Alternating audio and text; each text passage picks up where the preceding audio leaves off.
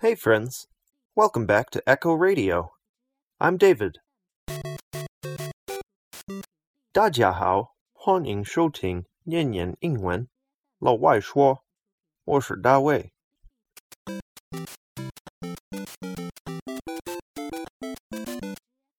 Today, our topic is about how to teach kids. Okay, let's jump right into the questions for this week.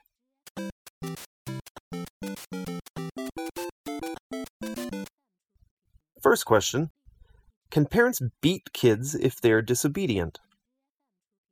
I guess it depends on your definition of beat, first of all. There are levels, like hitting is very different from heavily beating, which is pretty much abuse. Let's talk about light hitting first.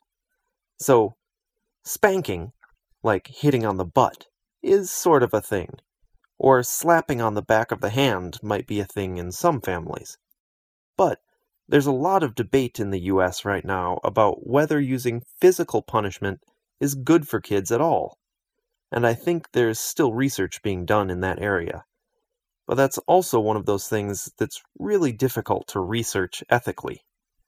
The growing trend is that if kids are able to understand words and logic, you should use words and logic. If they're not able to understand, hitting them probably isn't going to teach them anything either. And it seems kind of cruel. I think we're trending away from using any sort of physical punishment. If I had kids, I don't think I would hit them, ever. So, how do we discipline our kids if they need to be disciplined?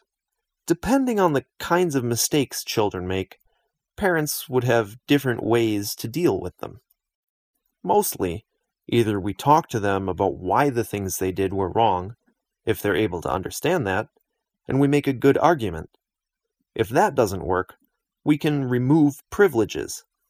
If it's something small, like just being sassy and talking back to your parents, they'll probably send you to your room for the rest of the night. Grounding is a thing that we do a lot. You're not allowed to go out to see your friends or even watch TV. And maybe your mom will take away your phone or your other electronic devices. These kind of punishments are taking the place of physical punishments because there are also laws in the US about child abuse. It's sort of a hazy line between punishing your child physically and abusing your child physically. So, we're very conscientious about that and we want to avoid it. For something more serious, like the child is doing drugs, well, if they're already in college, parents can't really do much to them. The more independent you are, the less control your parents have over you. But if they're still in high school, parents may take away their car access or their ability to go out after 6 p.m. and force them to stay home. Since they probably don't have a job, parents may also cut off their access to money. Some parents don't know how to deal with it. They'll actually kick their kids out of the house and not worry about them anymore. It's not a good solution, but some parents are very bad at being parents, and some kids are real assholes. If kids get abused, they could go to the police or just tell anyone on the street and they'll call the police for them. Even your neighbor may call the police on you if they see you beating your kids. And depending on how serious it is, the parents may lose their custody or even be sent to prison.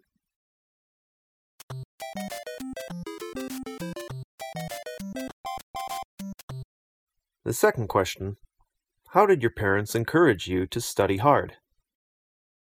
I got the impression from them that I was not going to succeed in life if I didn't do well in school, and I think they just taught me that by saying it a lot. I was a pretty obedient kid, so I just did it. One thing my parents did was I wasn't allowed to access any entertainment until I had done all of my homework. So I would try to finish all my homework as soon as possible so that I could watch TV or play on the computer. That's pretty common. The other thing my parents did is they would reward us for getting good report cards at the end of every semester.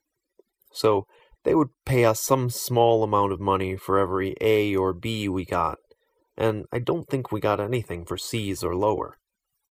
For some kids who don't study quite as hard or aren't so good at studying, sometimes their parents will force them to go to a tutor or to stay after school to study in a more formal environment.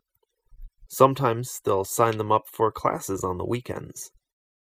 If I needed help with my homework, my parents made sure to try their best to help me. I think that was important in letting me know that they valued the things I was trying to learn.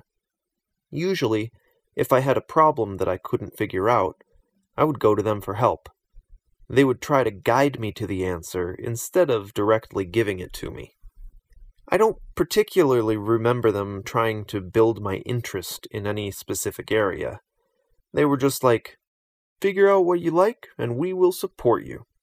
So, I tried out a whole bunch of different things I wasn't very good at. Then I found biology, and now I'm stuck here, for better or worse. I feel like our parents' generation was very bad at guiding us towards what we liked. I guess we can't really blame them because there were just not that many useful resources available back then. Now, we have the internet, and colleges today provide more open houses where they let people come in to see what the departments are really like, to help more people understand hard stuff like science and engineering. Like, the NASA sponsored department in our school has several open houses, maybe one every semester, to introduce their basic space stuff to whoever is interested. They have a lot of interesting things like 3D maps, rocket models, and telescopes. A lot of parents take their kids there to get first hand information about NASA, and kids can find out for themselves if they're interested. Some parents might also encourage their kids to hang out with people who have a background in potentially interesting fields. My friend, who's also a biologist, has a five year old niece who shows interest in biology. So, she got her a microscope to teach her about cells and how to see cells in different plants. Her niece gets really into it, and now she can tell you about tons of different cells.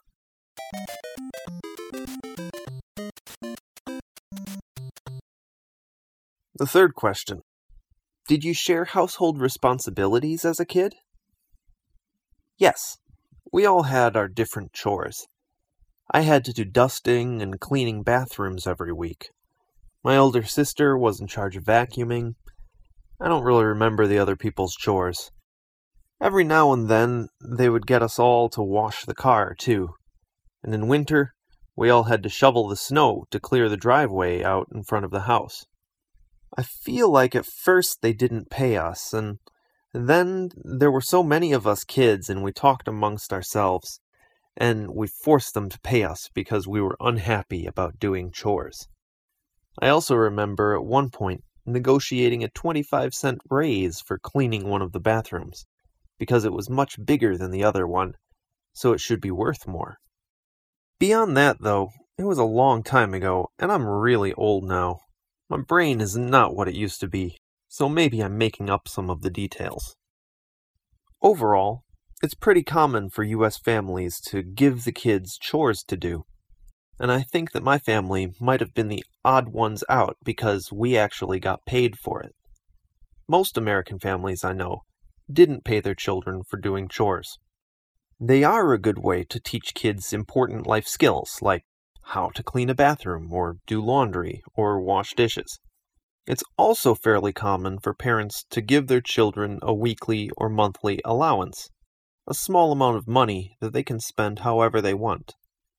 That can be a good way to teach financial responsibility and give kids a taste of what planning finances is like. Of course, I was raised pretty firmly middle class, and I'm sure that these things might be different for people with much more or much less than we had.